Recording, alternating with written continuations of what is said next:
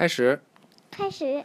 嘿，我们今天讲地球密码的最后一课了，嘿，多棒呀，是吧？嗯。二零一六年把地球密码都讲完了。对。然后就该讲什么来着？宇宙探秘。嗯。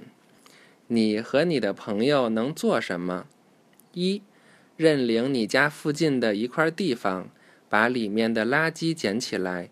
如果垃圾里有什么东西可以回收，就把它回收。二，跟你的朋友排一出短剧，把保护地球的方法表演出来，在学校或者社区活动上演出。三，做一条标语，帮助别人了解污染的知识，看看你的学校或者公共图书馆愿不愿意把标语挂起来。四。了解当地有什么组织在帮助保护地球，如果有的话，问他们你可不可以去当志愿者？志愿者？就是自愿的去做保护地球的这些事情，就是保护地球志愿者。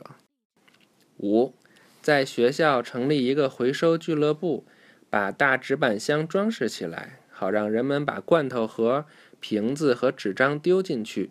问问老师，你可不可以把这些箱子放在教室、食堂或者教师休息室里？请老师帮你规划清理箱子，制定一个清理箱子的日程表。六，举行比赛，看谁能用回收的材料制作出最有意思的艺术品，用回收的玩具、拼图和书来当奖品。总有一天你会长大。到时候你愿意做些什么来帮助保护地球呢？你想要住在哪里？想盖什么样的房子？怎样享受这个叫做地球的蓝色星球？就看你的啦。我想住燕平家园。是吗？